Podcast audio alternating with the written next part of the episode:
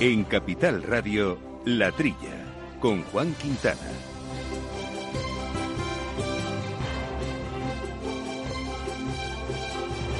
Muy buenos días, gente del campo. Buenos días, amigos del campo y de sus gentes. Bienvenidos una semana más a este programa de agricultura, de alimentación, de ganadería, que como todas las eh, semanitas compartimos con todos ustedes. Ahora en esta crisis del coronavirus, y al igual que la semana pasada, ya saben que lo hacemos en un formato un poquito especial, porque tanto Jesús Moreno, que ya nos acompaña. Jesús, muy buenos días. Hola, buenos días, Juan. Eh, como yo mismo estamos trabajando desde nuestras casas, como no puede ser eh, eh, de otra manera, no si, no si nuestro compañero Néstor Betancor armando los controles técnicos que hace posible este programa en la distancia, pero que espero responda a sus expectativas, tanto en la calidad como en los contenidos. ¿Y cuáles van a ser hoy los contenidos? Bueno, pues para empezar habrá que recordar, dentro del marco de todo lo que está sucediendo en la crisis del coronavirus, que va a estar implícito y explícitamente dentro de todos los temas que vamos a ir abordando. El 22 de marzo pasado se celebró el Día Mundial del Agua y la Federación Nacional de Comunidades de Regantes, FENACORE, pues ha recordado el importante ahorro de agua que se está produciendo en el campo español y que se ha conseguido no con poco esfuerzo. Bueno, pues hablaremos de ello con Andrés del Campo, que es el presidente de FENACORE.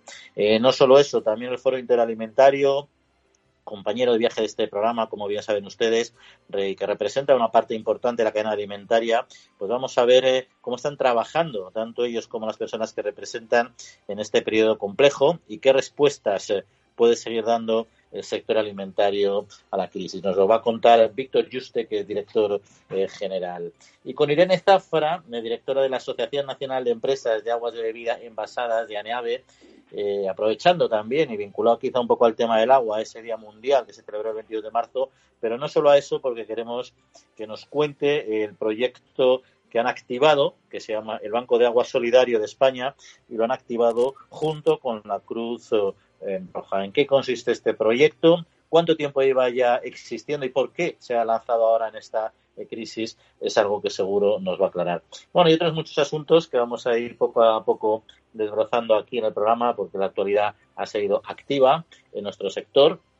Les recuerdo, eso sí, también importante, nuestro correo electrónico porque ya saben que nos pueden mandar todo lo que ustedes consideran adecuado, su opinión, información, preguntas a la trilla arroba capitalradio.es la trilla arroba capitalradio.es y que también nos pueden seguir a través de nuestra cuenta de Twitter en arroba la trilla debates.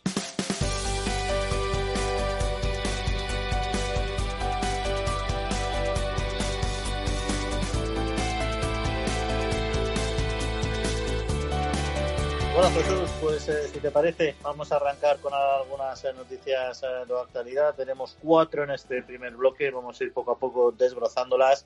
La primera de ellas que los ministros de Agricultura de la Unión Europea analizan la situación generada por el COVID-19 durante la reunión mantenida por videoconferencia con el resto de titulares de Agricultura europeos. El ministro Luis Planas ha destacado la importancia de liderar una respuesta urgente por parte de la Comisión Europea que permita afrontar los efectos del coronavirus en el sector agrario.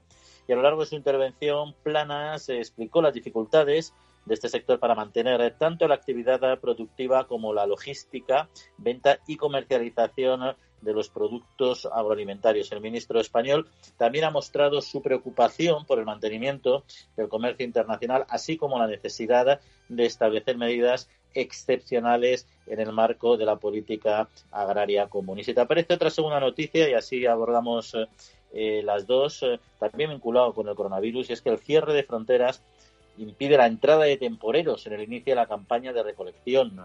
Francia y Alemania, junto con España, podrían ser los principales damnificados. Desde el sector se está haciendo un llamamiento a desempleados de la hostelería que se pueden haber visto afectados por el cese de actividad derivado del estado de alarma decretado por el Gobierno, pero sin embargo el propio sector señala que las medidas sanitarias son prioritarias y es necesario cumplir las normas establecidas con el objetivo de salvar la campaña sin incrementar, eso sí, el número de infectados eh, por coronavirus.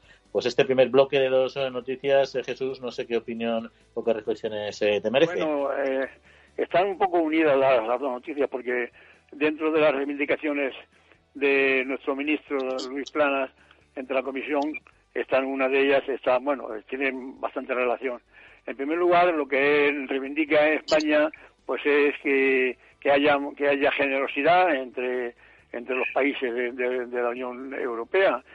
reclama que un aumento de los recursos financieros y, jurídicos y tanto en la agricultura como, en la pesca, ¿no? Sobre todo eh, la, la, venta a países terceros, o sea, que el comercio internacional, que haya medidas medidas eh, encaminadas a, que no a que no falte el movimiento de, de, mercancías en el, en el, comercio a países terceros, ¿no? Y, esto de, la, el, el, tema de, de, cierre de las fronteras que está eh, también, bueno, eh, eh, va a impedir, claro, que sobre, sobre, todo la mano de obra de países terceros pueda pueda, pueda venir a, pueda entrar en la comunidad económica europea. solamente entre Alemania y Francia requieren 500.000 personas trabajando en, el campo. Si, si se cierran las fronteras, va a haber uh, algunos problemas importantes. España en concreto ya tiene cerca los 10.000 personas que entran de, de Marruecos para la recolección de, la fresa y seguidamente viene eh, el acarreo del melocotón. Eh, en fin, yo creo que los sindicatos podrían hacer aquí un buen trabajo. los sindicatos, eh, no cabe duda que hay ahora personal que sobra en, otros, sectores, no digamos, eh, por ejemplo, pues la, hostelería, y hay, hay, gente que, no va a trabajar, están, están cerradas esas actividades, con lo cual sería muy bueno que los sindicatos eh, consiguieran que parte de, la gente que está en el paro en, otros sectores se pudieran dedicar a la agricultura. La verdad es que eso sería, es una de las alternativas. Eh, falta que haya, digamos, que ideas claras de que de que es necesario, es decir, que creo que todavía la, población en general tiene la idea de que en el corto plazo esto se va a resolver y no va a ser fácil, de, aunque estén con ERTES, pensando que van a volver rápidamente o, o prevén que puedan volver rápidamente un, un, tiempo razonable a trabajar en servicios, meterse en el sector del campo que es eh, mucho más duro. Tú mencionabas la, el melocotón, la fruta, la fruta de hueso, la fruta dulce que entrará en temporada y es un trabajo bastante bastante duro como es la oliva y como son otros muchos, ¿no? Y yo creo que, en fin, que no, que no va a ser fácil ese cambio. Y luego lo de la entrada, que el sector de la fresa, pues mira, podemos aprovechar Jesús la semana que viene para hablar con Freshuelvo a ver qué nos, cuentan de este tema, porque es cierto que la campaña ya está arrancada y es posible que ya los temporeros están, entonces no estén sufriendo tanto. Eh, no sé, a ver si nos lo aclaran. Pero bueno, para los que vengan en un futuro, mm, teniendo que pueda haber medidas restrictivas todavía, quizás sí se pueden implementar sistemas y hacer pruebas en frontera, etcétera, a, los, a los, cupos de, personal que sea necesario para intentar no perder esa, esa mano de obra que es, que es fundamental, ¿no? Eh, pero bueno, veremos, veremos eh, cómo queda todo eso. Y hay otros dos temas, Jesús, también. Uno vinculado al COVID-19, como no puede ser de otra manera. Uno de agricultura y otro de ganadería. Mira, los agricultores eh, parece ser que no van a necesitar o no necesitan acreditación para acudir a trabajar. El Ministerio de Agricultura, eh, de Pesca y Alimentación ya ha publicado una nota informativa a través de la cual trata de aclarar las dudas eh, surgidas, porque así surgieron en el sector, tras la declaración del estado de alarma. lo que explica el Ministerio en esa nota eh, son aspectos relacionados con el transporte de trabajadores al campo, el comercio detallista de insumos o los plazos de presentación de las solicitudes o las ayudas procedentes de la política, política agraria común. También aclara el Ministerio en esta nota la no obligatoriedad de una acreditación particular para el movimiento de trabajadores, aunque es cierto que hay algunas entidades que están facilitando modelos que puedan ser de utilidad, ¿no? Y te decía la segunda vinculada a ganadería, ¿por qué? Porque la ganadería se va a blindar frente al coronavirus, o ya se ha blindado, ¿no? Pero el conjunto de medidas adoptadas, que es lo que intenta hacer este sector, pues intenta hacer coincidir el menor número posible de trabajadores en las explotaciones, de tal manera que se pueda cortar la cadena de infección en caso de que haya un positivo en coronavirus, ¿no?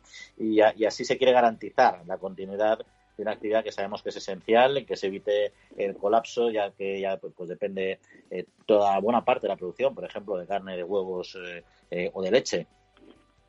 Bueno, pues sí, e, efectivamente, esas normas, bueno, tienen, también las dos noticias mucha relación. Estas normas del Ministerio de Agricultura, pues hombre, son las normas generales, igual que que en las ciudades, donde no cabe duda que hay más, con, más conglomeración de, de, personas, pues no no, eh, también en el campo, en el campo hay, hay labores, eh, bueno, hay desplazamientos, en, primer lugar, de la gente que, que tiene que ir al campo, unas normas sobre el transporte, aunque se recomienda el, uso de, coches individuales, que muchas veces no es posible, se autoriza en esta norma a ir dos personas en, un mismo vehículo, uno delante y, otro detrás, y si en casos de furgonetas, de, eh, a un tercio de, la, de la ocupación, es decir, una furgoneta que son corrientes en el campo de, nueve plazas, pues se permite que vayan tres personas eh, eh, en, cada una. O sea, quiero decir que son unas normas eh, buscando, pues eso, la, la, no, no la, conglomeración ni la aglomeración de, las personas, tanto en el movimiento como yo, una vez en el trabajo. En el concreto, en la ganadería, como tú bien has dicho, claro, lo que se trata es que no se junte mucha gente en el mismo sitio, hacerlo, hacerlo por, por, por, por turnos. Se habla de un cortafuegos. ¿Qué, ¿Qué quiere decir? Que se hagan los trabajos un poco independientes, ¿no? Pues posiblemente pues hay, en una nave a lo mejor se, se, se, puede hacer dos cosas al mismo tiempo pues hay que hacerlas en diferentes tiempos no lo mismo echar de comer al ganado que, que, coger los huevos que decir esto va indicado a que la gente no, no se acumule en los trabajos que, que se hagan que se hagan uno detrás de otro. Todo siguiendo la norma de no acumular a mucha gente mm, al mismo tiempo. Se habla de unos mini grupos y, el tiempo de trabajo porque así no haya, no haya cuanto menos ocasión de, cualquier contaminación. En todo caso, eh, son normas eh, bastante eficaces. Es un sector que no puede dejar de producir porque en ellos está la base de toda la cadena eh, alimentaria y sobre todo ahora que hay cierre de fronteras, aunque no sean para mercancías, pero en fin, todo, todo queda ralentizado. Así que, bien, yo creo que el sector está respondiendo de manera profesional y es cierto que el Ministerio les está, viendo algún, les, está dando ciertas facilidades para que sean operativos. En fin, hasta aquí el primer análisis eh, de noticias y en unos instantes entramos a fondo con el primer eh, tema de actualidad. Seis de la mañana, nadie más en el campo, pero sé que para tramitar la PAC no estoy solo. Con mil oficinas de Agrobank y más de 3.000 profesionales agrarios, CaixaBank está contigo día a día haciendo todos los trámites de la PAC y anticipándotela cuando lo necesites. Y además, solo por domiciliarla, te llevas una práctica mochila nevera. Agrobank, pasión por el mundo agro.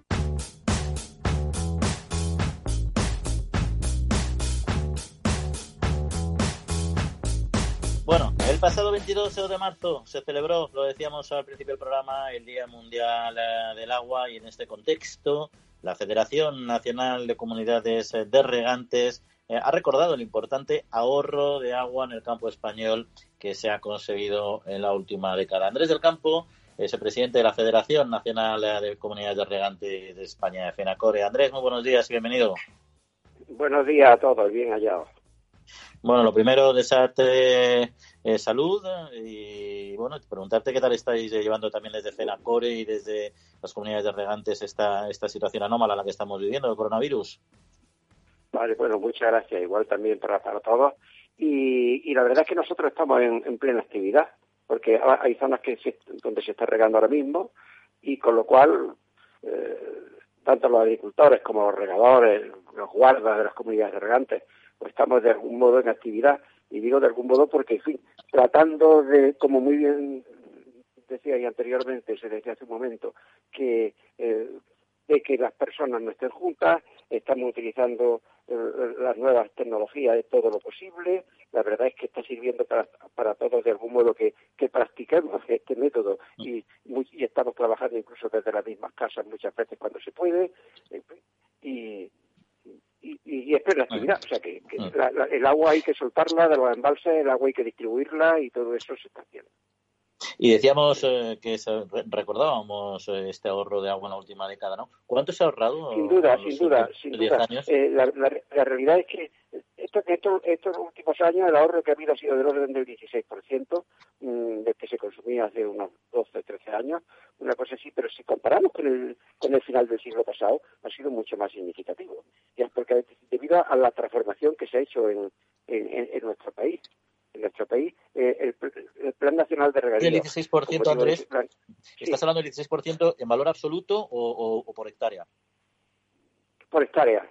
No, no, en valor asunto. Si hemos pasado de aproximadamente, pues por ejemplo, datos de datos, por ejemplo, en, el año, unos datos que tengo aquí, el 2004, con consumo neto, 17.808 hectómetros cúbicos en toda España y año.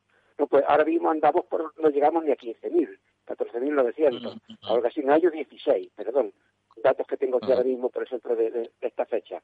Bueno, pues eso supone una tendencia que está viendo la baja, que supone esa medida del 16%, pero, sin embargo, en muchas zonas regables, de datos que hemos tomado nosotros de comunidades regantes, se ha llegado a ahorrar hasta el 25%.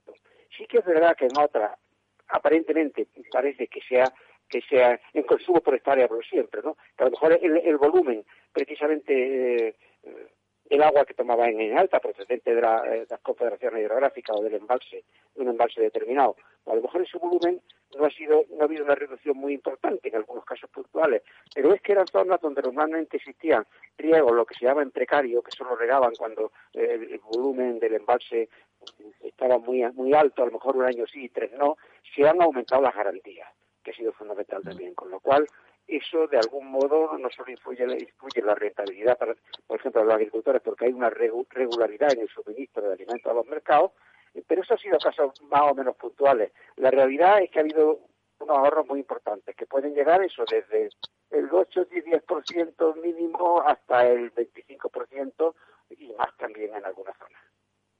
Y luego desde, desde varios frentes, Andrés, eh, se pide incrementar la superficie de riego eh, en España. Eh, a veces ese, esa petición choca con determinados eh, planteamientos pues de un entorno, un medio ambiente, un cambio climático que hace avanzar las zonas desérticas, que hace que cada vez sea más eh, haya, haya más necesidades de, agua, etcétera, ¿no? Y puede parecer pues que a lo mejor no es no es no no es coherente, ¿no?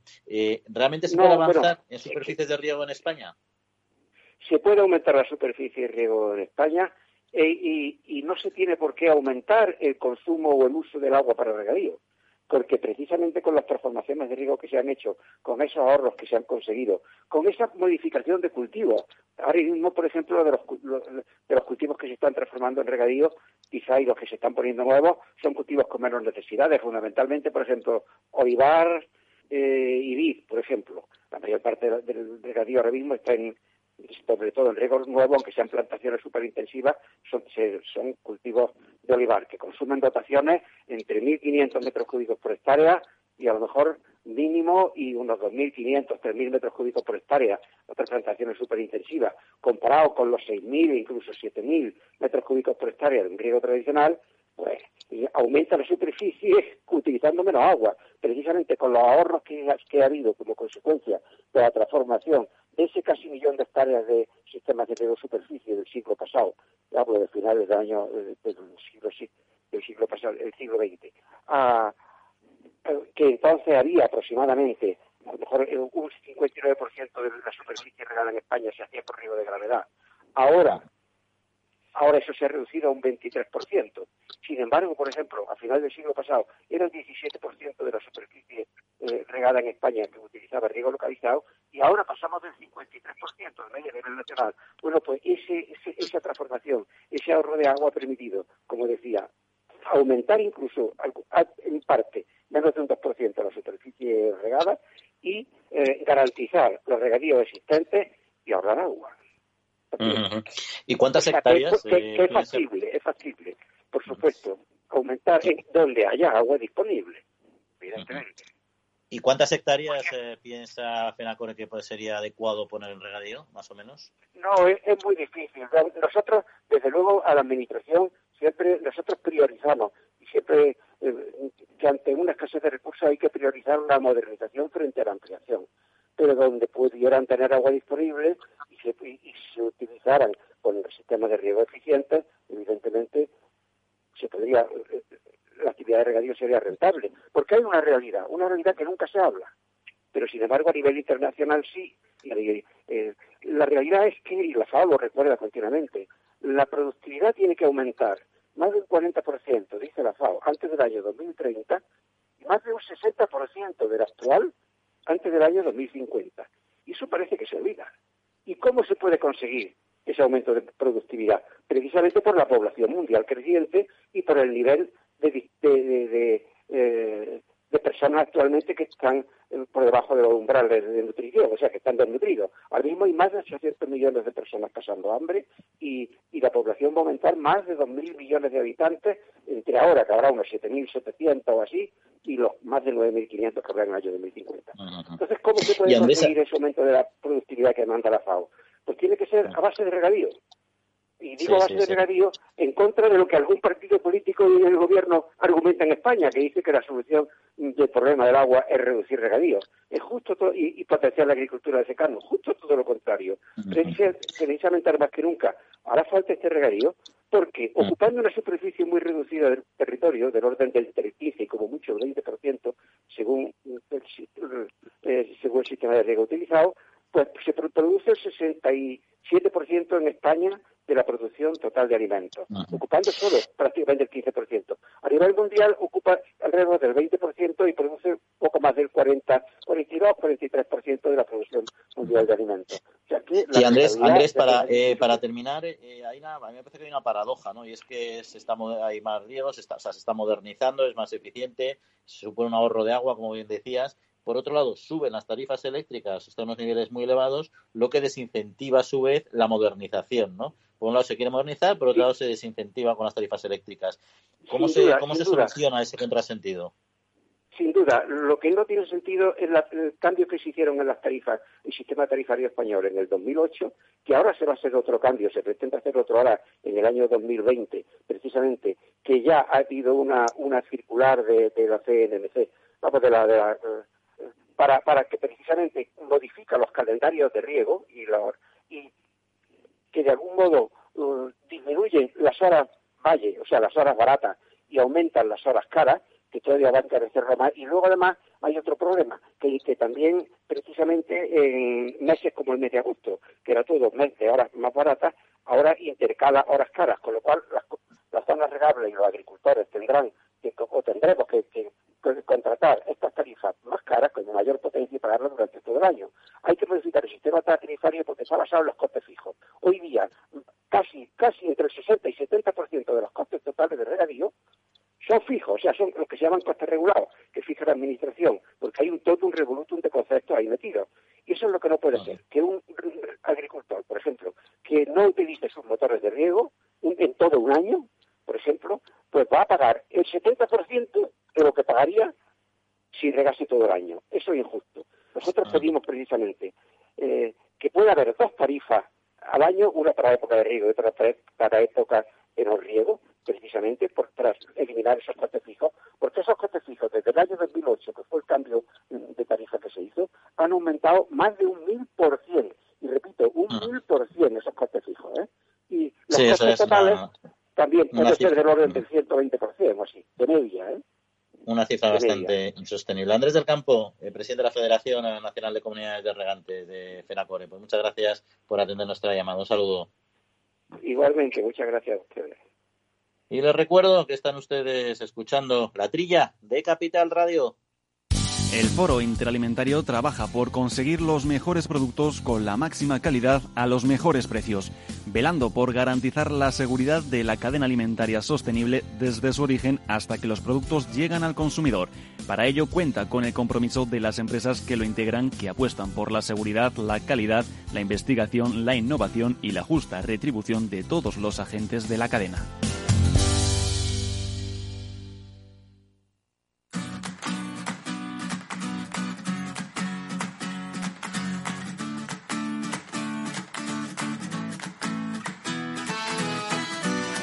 La Trilla, con Juan Quintana, Capital Radio.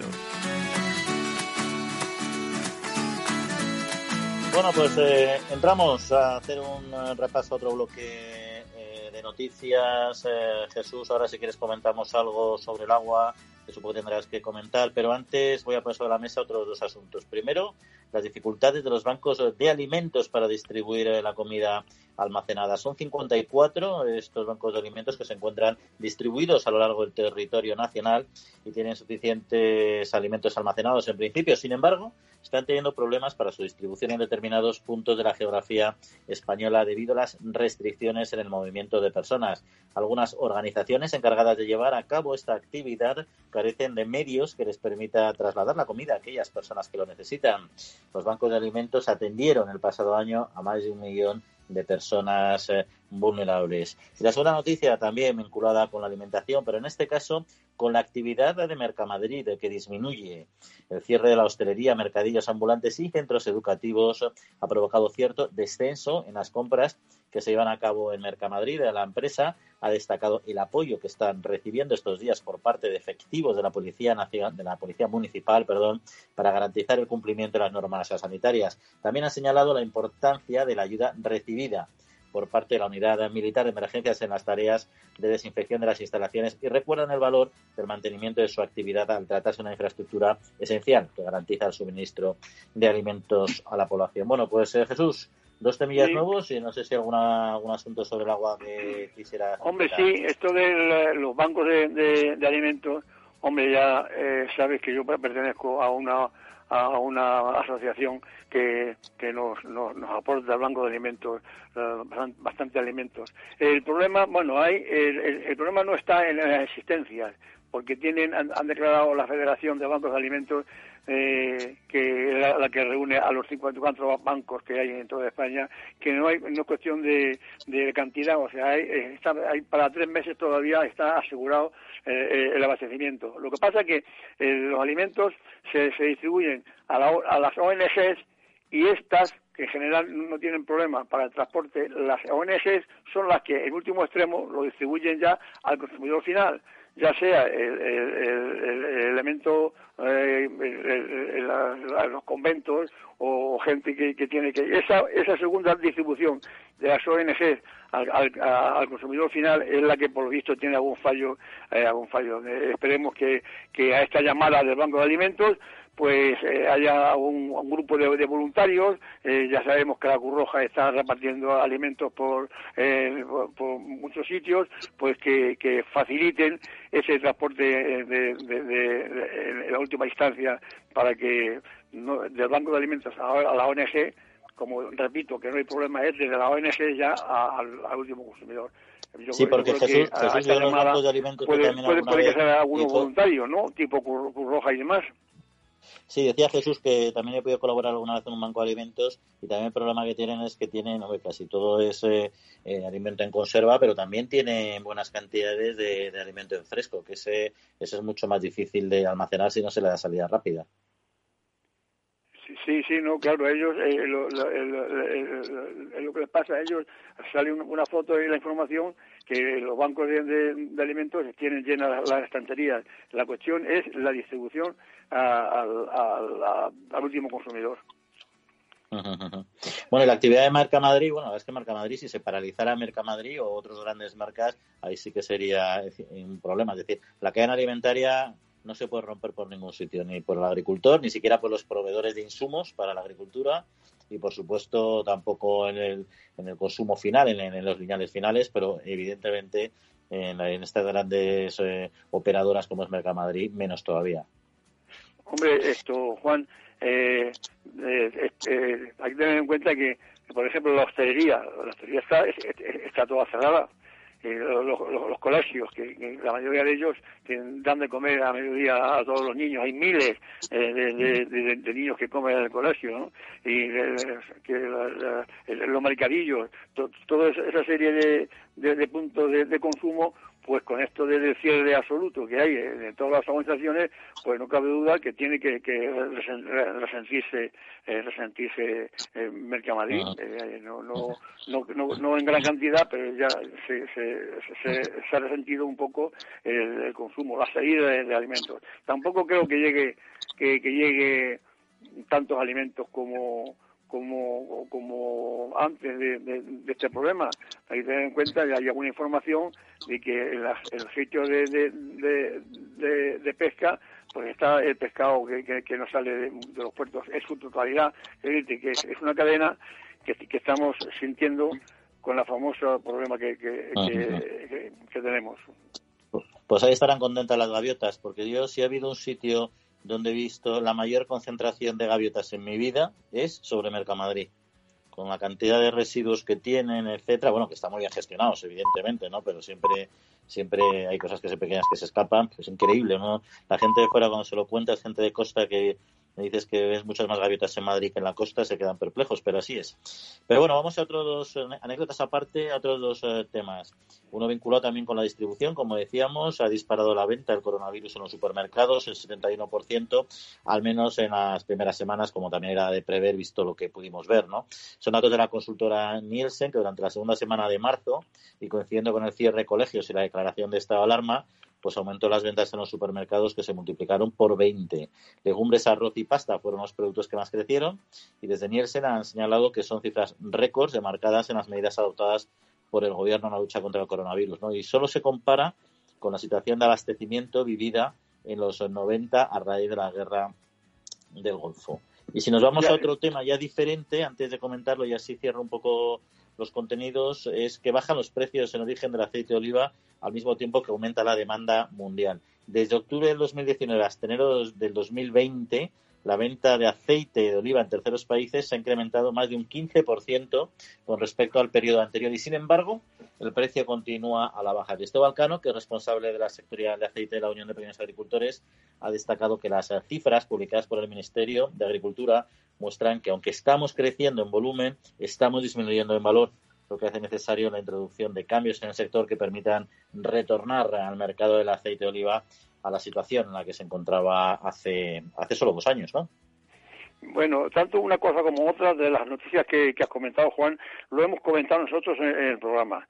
la cuestión de, la acumulación de, gente y las colas que había que había en los supermercados cuando al principio de, declararse este, este problema del virus, eh, mm, ya afortunadamente ha salido la la asociación de, supermercados eh, diciendo por activa y por pasiva que no que el problema de abastecimiento con lo cual eh, esta, esta psicosis inicial que, que, que había pues eh, ahora parece que se está distorsionando. Hay hay hay, productos típicos de, de, de, de estos momentos como son las legumbres que han aumentado la demanda en un 335% y luego le sigue el azúcar y, la pasta en un 250% de aumento de consumo de, de, antes de, del virus, ¿no?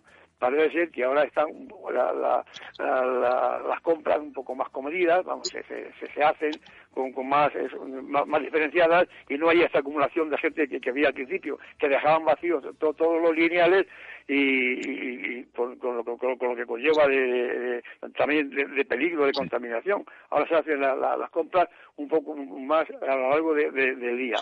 Y en cuanto a la es curioso, es curioso eh, perdona, antes de antes de seguir con la siguiente noticia, Jesús, el tema del azúcar, ¿eh? porque el azúcar es un producto eh, que ha sido muy criticado estos últimos años por temas de nutrición, de obesidad, etcétera, que nosotros siempre decimos que al fin y al cabo es un hidrato de carbono, que lo que hay es que consumirlo con moderación, esa es la clave, y de una manera equilibrada. Eh, pero curiosamente, a pesar de lo criticada que ha sido en este momento de crisis, es de los productos, como tú has mencionado, que más ha adquirido la gente. Aquí ya uno no se preocupa, no se ha preocupado tanto por, por la salud como por, por, la alimentación como tal, ¿no? Pero en fin, luego el tema del aceite de, del tema del aceite de oliva, sí, la verdad es que está perdiendo valor estas últimas temporadas y eso es un problema.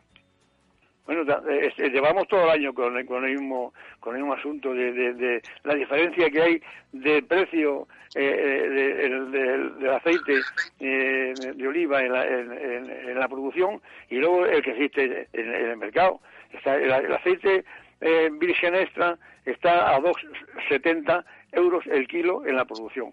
Y yo, yo no he visto un, aceite virgen extra en los lineales a menos de 5 euros. Y luego el aceite virgen a 2,40. ¿eh? Bueno, pues en el año 2017, tú fíjate qué, qué, qué, qué, casi, como, qué contradicción. En el 2017 el aceite virgen estaba a 4 euros el kilo y, y, y ahora a 2,7 y el, y el virgen estaba a 3,95. Es una cosa inexplicable qué, qué diferencia existe entre un precio y otro, ¿no? Ahora mismo en, en, Italia está el aceite a 4 euros en, la producción. Y en Túnez, fíjate tú en Túnez que esté el aceite en Túnez más caro, a 3,43, más caro que un 12% más, más caro que el nuestro en la producción. Yo, yo, yo, yo no sé, este problema de, de, de, aceite. Llevan toda la razón los, los olivareros. En, la cuestión de, aceite. No sé que, hay un cuello de botella, bueno, no sé qué hay. Claro, es, es, muy fácil pensar en que, en que alguien se, se queda con la diferencia.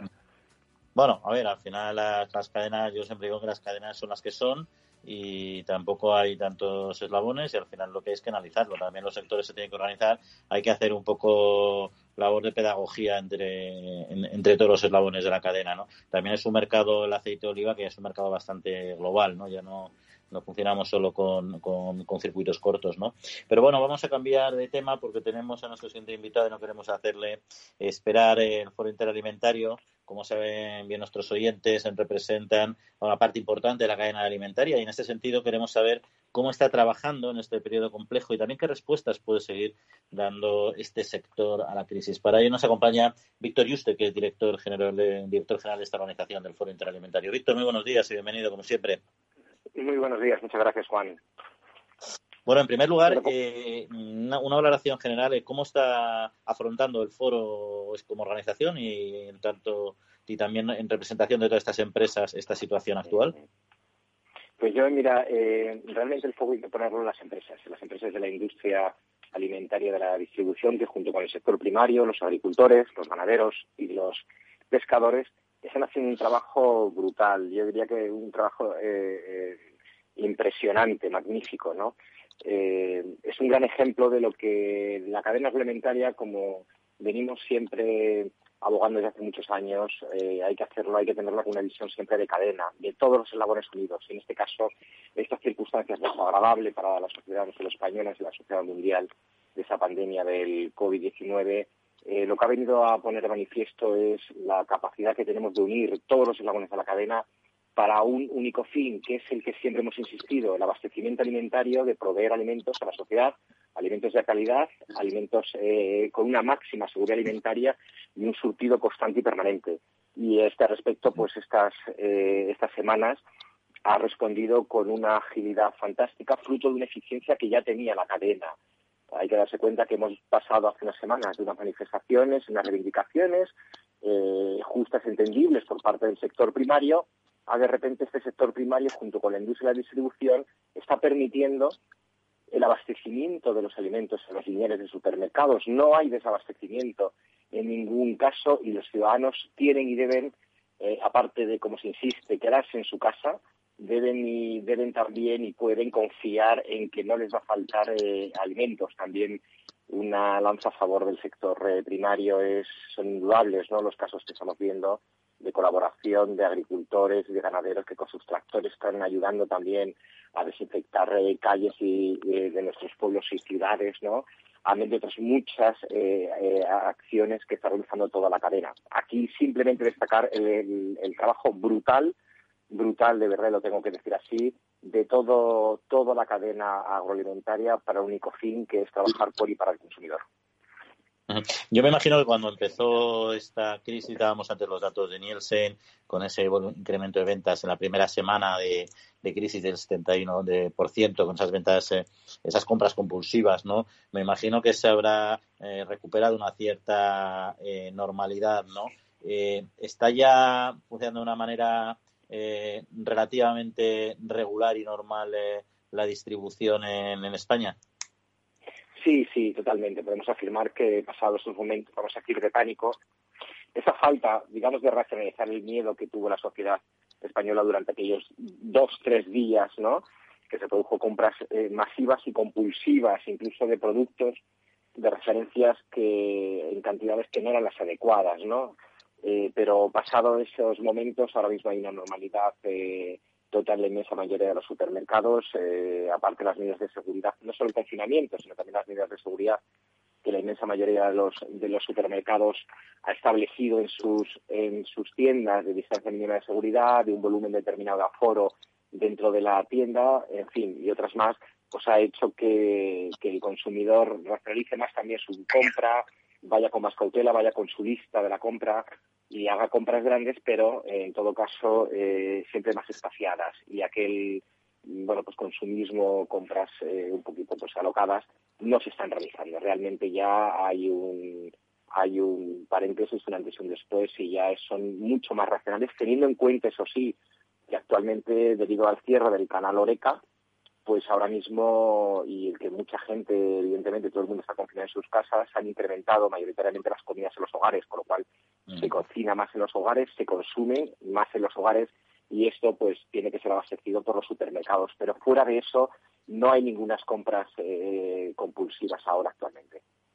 Y la relación con las autoridades, eh, es una situación complicada la que se ha estado viviendo, tensiones en, el ámbito público, en las empresas, de las familias. ¿Está siendo constructiva la relación con las autoridades y racional o como consecuencia de esta intensidad del momento se están generando tensiones o se están dando pasos eh, inadecuados? Bueno, hay que entender que estamos en una situación excepcional. Estamos en un estado de alarma eh, nuestro sector es un sector eh, considerado crítico, es un sector estratégico, no solo por, eh, por, el, por el propio Real Decreto del estado de alarma que ha sido declarado, sino por las necesidades básicas que tiene que, satisfacer. Y aún así, la, interlocución con las administraciones públicas, en concreto con la Administración General del Estado, ha sido constante por parte del sector agroalimentario, tanto el Ministerio de, Agricultura, Pesca y Alimentación, Ministerio de Sanidad, como también Ministerio de Industria. También todo el sector hemos ido mucho, muy de la mano, todas las patronales, muy de la mano también por parte de la, con la, con la COE, y es lógico que al principio se produjeran algunas distensiones, ¿no? Eh, pero bueno, vamos poco a poco intentando eh, limar lo limable, ¿no? Hemos conseguido, entre otras cosas, garantizar los transportes de los trabajadores, por ejemplo, del campo. Había una gran problemática era eh, para recoger las cosechas, las cuadrillas de trabajadores del campo no podían desplazarse al campo por las limitaciones de, también de aforo en los vehículos. Eh, eso se ha conseguido por lo menos que se, que se pueda garantizar y se pueda dar unas, normas claras. No son del todo las, las que nos hubiera gustado, pero entendemos que las medidas de seguridad y de protección de la salud pública son, pues son máximas, ¿no? Fuera de ello, pues siempre hay algunos, eh, algunos aspectos que, como todo el mundo sabe, esto cambia ya no cada día a día, sino cambia hora a hora, ¿no? Eh, lo más importante que ahora hay que transmitir a la sociedad y a las administraciones públicas, al gobierno de, España, es que eh, la, la economía, la economía española no puede parar. Hay que garantizar, como he dicho siempre, la seguridad y la salud de los trabajadores pero también tenemos la obligación de crear las condiciones económicas y también sociales y empresariales necesarias para que España mm, despegue lo antes posible cuando concluya esta situación. En caso contrario, pues eh, podríamos cometer errores que pudieran en algún caso agravar, impedir o dificultar mucho la recuperación económica y la actividad, y la actividad empresarial, que además la sociedad española nos lo va a demandar al día siguiente, ¿no? Teniendo, como, como he dicho, que es prioritario la salud, eh, la salud pública y la seguridad de los trabajadores, pero hay que trasladar también de verdad a la sociedad y a las administraciones públicas competentes que la economía no debemos de pararla, la actividad empresarial no debemos de pararla más allá de lo parable. ¿eh? Y esa es una preocupación que actualmente tenemos. Y Víctor, una última, una última cuestión. En muchos sectores eh, se ha planteado y, ya está sobre la mesa que esta crisis va a suponer posiblemente un antes y un después en la manera de gestionar la forma eh, de trabajar. Eh, yo entiendo que con lo que está pasando hay muchas familias también que han optado por la compra online, otra cosa es que se haya podido armar de la manera adecuada no, etcétera, pero quizá haya cambiado también algo la mentalidad de cómo eh, hacer la compra. ¿Vosotros percibís que esto se puede estar produciendo también en el sector alimentario y del, consumidor o pensáis que va a seguir todo más o menos similar? Bueno, todavía es pronto para hacer un análisis de conclusiones. Eh, hay que partir de la premisa que actualmente el comercio alimentario online es muy pequeño, es un 2% de la compra total, todavía es muy pequeño. Y que las demandas de compra online que se han producido estas, estas semanas han sido fruto si me lo permiten, de una necesidad inexcusable. Es decir, es una necesidad que tenía el ciudadano y no tenía alternativa casi prácticamente, ¿no? Pero yo considero que volveríamos a la normalidad, vamos a volver a la normalidad una vez que, que a nivel del sector agroalimentario, ¿eh? de, la, compra alimentaria, una vez que pasen estas circunstancias, más allá de los picos que se han tenido ahora, con dificultad también, mucha dificultad de realizar los pedidos online ¿no? de, de entrega, porque España está en estado de alarma y no se ha podido garantizar eh, ni la calidad ni, ni, ni, la entrega efectiva de, de los productos. Pero, por tanto, yo creo que una vez mm, volveríamos perfectamente, volveríamos a la, a, la, a la, situación anterior, más allá que también ha servido de mucho, y eso que ponerlo bastante en valor para que muchos ciudadanos españoles se familiaricen ¿no? con, con, las, con lo online, ¿no? las compras online, las, las videoconferencias, lo, lo, con lo digital. no Vamos a ver la parte, la parte positiva. Pero volviendo al sector agroalimentario, no creo que el repunte sea tan espectacular como puede parecer en un principio. ¿no? Víctor y usted, director general del Foro Interalimentario, pues muchas gracias, como siempre, por acompañarnos y que pases buen Pues nada, Ahí pues muchas gracias, Juan, a ti y a tus oyentes y transmitir también mi reconocimiento y gratitud a los medios de comunicación, que estáis haciendo una labor muy importante en difundir todas las instrucciones, las recomendaciones, la actualidad, no solo de nuestro sector, sino del resto de los sectores y también, como no podía ser de otra forma, mi reconocimiento a toda la cadena agroalimentaria y a todas las eh, personas, miembros de fuerzas de cuerpo de Estado, de la sanidad, médicos, enfermeras, incluso veterinarios, ¿no? que también están haciendo una labor fantástica con farmacéuticos, biólogos y a todas aquellas personas como transportistas, logísticas que eh, están permitiendo que este estado de, alarma y esta lucha contra el COVID-19 lo podamos mantener eh, entre todos. Y yo insistir en el hashtag que está circulando, que nos quedemos en casa y también añadiría una cosita, un hashtag, ¿no? Y es, eh, esto no tiene que parar porque esto pasará. Y cuando pase, tenemos que estar muy preparados. Este país tiene que estar preparado para que cuando pase poder eh, seguir con nuestra vida cotidiana lo más, con la más absoluta normalidad. Muy cierto, Víctor. Pues muchas gracias. Un saludo. Un saludo. Y les, y les, recuerdo que para cualquier eh, cuestión nos pueden contactar a través de nuestro correo electrónico, la trilla arroba capitalradio.com o por, su, por supuesto capitalradio.es, la trilla arroba capitalradio.es o por supuesto seguirnos a través de nuestra cuenta de Twitter en arroba la trilla debates. Foro Interalimentario es una asociación sin ánimo de lucro que agrupa empresas punteras del sector agroalimentario que trabajan con más de 22.000 pymes y productores primarios. Las empresas del foro sustentan más de 90.000 puestos de trabajo y destinaron casi 200 millones de euros a actividades de investigación e innovación y al desarrollo de nuevos sistemas de producción alimentaria. La Trilla, con Juan Quintana.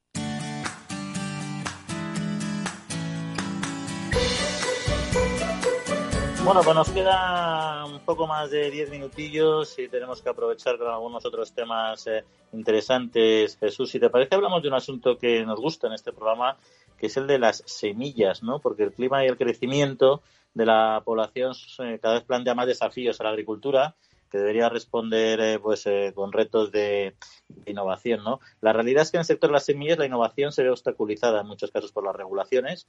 El marco regulatorio ya no se corresponde al estado actual de los avances científicos y tecnológicos y al final todo esto pues implica que con una regulación que eh, fue pensada en los años 80, que al final se desarrolló en los 90 porque todo este sector ha sido muy lento de regular y que se ha institucionalizado, se ha sacralizado una directiva en 2001 y que está obstruyendo, al menos así dice, dice el sector de, de, la, de, la, de la obtención vegetal, está obstruyendo las nuevas técnicas de mejora de las plantas, que son los llamados NBT, el New Breeding Techniques, las nuevas técnicas eh, eh, de reproducción. Y Jesús, yo creo que el tema de la, de la mejora genética, la innovación tecnológica en las semillas es fundamental para aumentar la eficiencia del sector, para obtener alimentos y sobre todo también para ser capaces de, de, continuar produciendo con un modelo de cambio climático.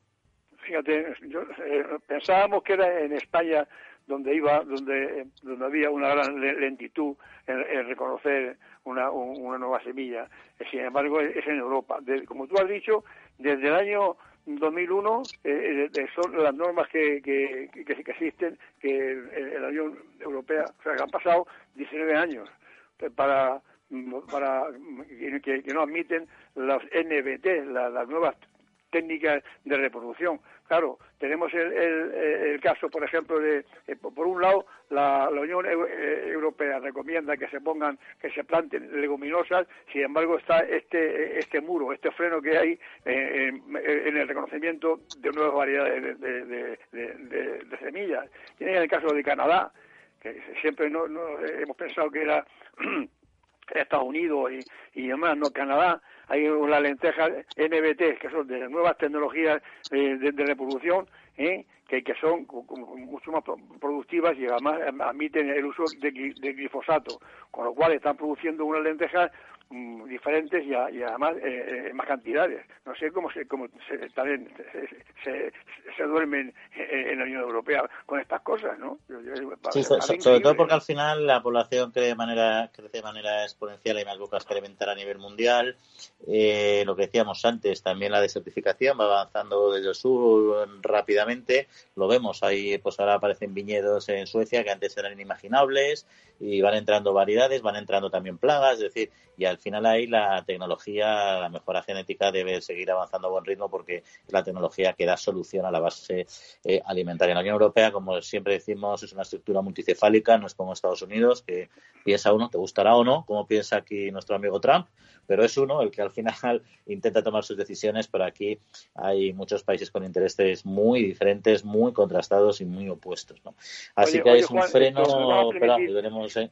Sí, Jesús me va a permitir que, haga referencia a un sector que es que me llama mucho la atención, claro. Eh, en todos los productos agrícolas tienen su, su, final en los supermercados y no hay ningún problema. Pero hay, hay, hay ciertos sectores como son eh, eh, esto, la, producción de, lechazo y la producción de, de, cochinillos que van casi exclusivamente dirigidos a, los a la restauración pues existe el problema que hay eh, los productores de, lechazo y, de cochillo que tienen la granja los animales y no saben qué hacer con ellos. Hacer un llamamiento eh, a ver si, si en el hogar eh, ya sabemos que es, más difícil consumir en el hogar el, cordero, vamos, el lechazo y, y, los cochinillos. Y, o sea que, es, un sector que, me viene a la memoria como que lo están pasando ahora con alguna dificultad. Eh, incluido la, leche de cabra, de, de, oveja, ¿no? pues nos acordamos, nos acordamos de ellos efectivamente que cada sector aquí está en una situación muy, muy complicada y esto es que efectivamente van a restauración y sobre todo no puede haber estocaje porque al final los animales tienen su vida y hay que sacrificarlos cuando hay que sacrificarlos genera un problema importante. Si te parece la semana que viene podemos intentar hablar con ellos a que nos aproximen de primera mano. Yo, eh, creo que es un tema muy, muy, muy, vamos, muy, muy interesante para para ver cómo pueden salir de, este hoyo que tienen ahora. Pues ahí está. Pero vamos a cambiar ahora de tercio, Jesús, porque también en relación con el Día Internacional del Agua el pasado 22 de marzo, que hablábamos antes eh, con ANEAVE, hay un sector íntimamente relacionado con el que íbamos a hablar, pero por otro motivo, ¿no? Y es que tras la declaración del Estado de alarma por el Gobierno de España, eh, Cruz Roja Española y la Asociación Española de Aguas Minerales, ANEAVE, eh, han activado el Banco de Agua Solidario de España. Las empresas de aguas minerales han unido así sus esfuerzos en unos momentos, la verdad que bastante difíciles, eh, para poner agua mineral a, disposición de la Cruz Roja a través de las plantas envasadoras pues, repartidas por toda España. ¿no? Irene Zafra es la directora de, de ANEAVE. Irene, muy buenos días. Hola, buenos días, Juan. Bueno, ¿qué es en primer lugar, ¿qué, es el Banco de Agua Solidario y desde cuándo existe? Porque entiendo que no ha sido creado para esta ocasión, ¿no? No, eh, el Banco de Agua Solidario se creó en el año 2016. Firmamos un convenio con Cruz Roja desde la asociación para que en momentos de emergencia o de desastres naturales, cuando falla el agua de la red, pues poder coordinar todas las ayudas del sector de las empresas de aguas minerales a través de bueno de una institución que sabe muy bien eh, atender y, socorrer a la gente eh, vulnerable en estos en estos eh, momentos ¿no? de, crisis o de desastres naturales y, y de esa manera poder llevar el agua agua envasada eh, de forma coordinada, ordenada y más eficiente, poniéndonos un poco pues eh, en manos de, Cruz Roja de su, de su experiencia. ¿Y cuando es, es por tanto, ya tiene su historia, en qué otras ocasiones se, eh, se ha pues activado? Pues se puso recientemente, bueno, con las inundaciones del Levante, eh, que hubo en Levante con Dana, eh, también en, en, en, algunos incendios que ha habido en, en Galicia, que hubo. Eh, bueno, y ahora recientemente, pues cuando con esta crisis del coronavirus, pues a los, al día siguiente de declararse eh, el estado de, de alarma, pues las empresas del sector eh, decidieron activar eh, el Banco Solidario. Aunque no era eh, exactamente en el marco de actuación que tenemos con Cruz Roja, no entraba este, esta situación dentro de, de ese marco, eh, decidimos hablar con Cruz Roja, ofrecer nuestra ayuda y eh, Cruz Roja nos dijo que por supuesto, que muchísimas gracias. Porque estábamos recibiendo en la asociación y empresas individualmente estaban recibiendo peticiones por parte de hospitales y también de otras instituciones o de albergues o de, eh, bueno, pues también algún pabellón o, casa, o casas que de, con, bueno, de, de cobertura social y demás pues que necesitaban agua y entonces bueno pues llamamos a Cruz Roja y, nos coordinamos todos eh, al final hemos puesto a disposición de Cruz Roja eh, bueno pues casi 30 plantas envasadoras repartidas por toda la geografía española para que Cruz Roja en función de las necesidades que va viendo pues acude a la más próxima no a recoger a recoger el agua.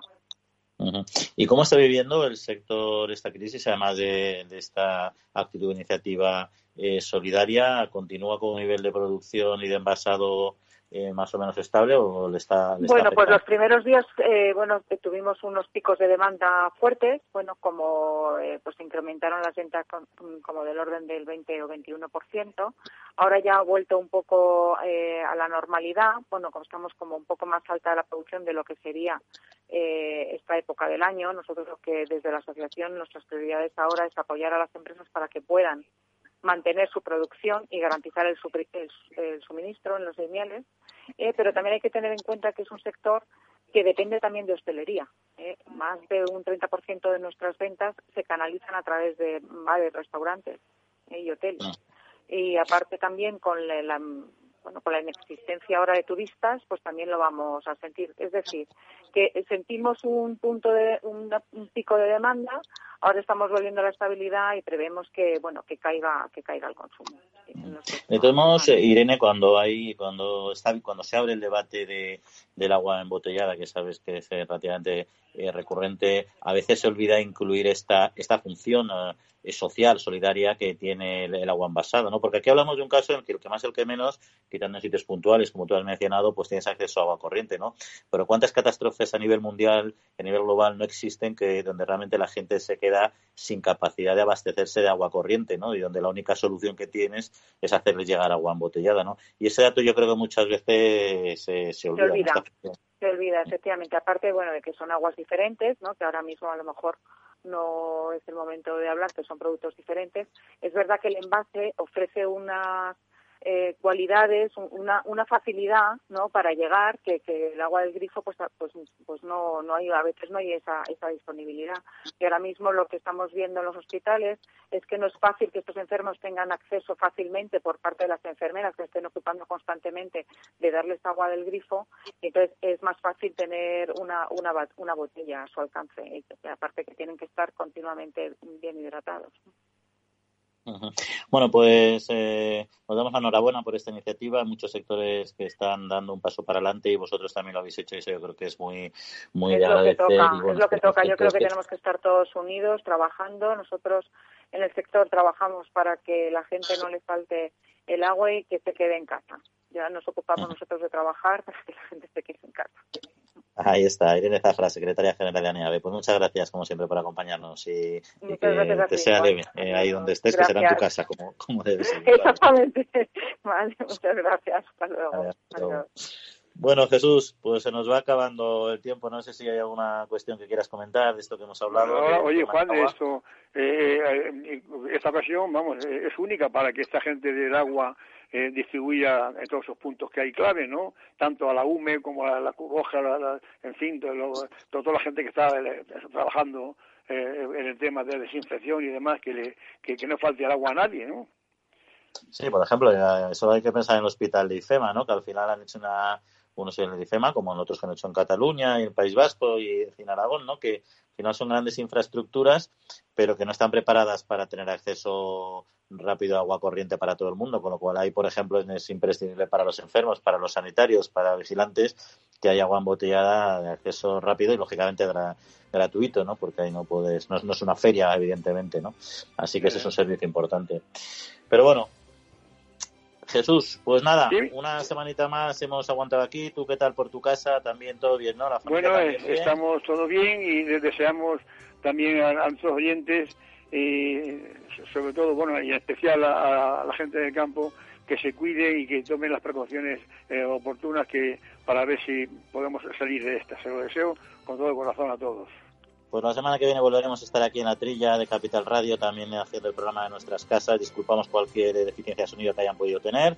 Y les esperamos una semanita. Agradecemos a Néstor Betancor el mando de los controles técnicos y que pasen la semana lo mejor que puedan. Y en 15 días, en 7, nos vemos, nos escuchamos. Un saludo.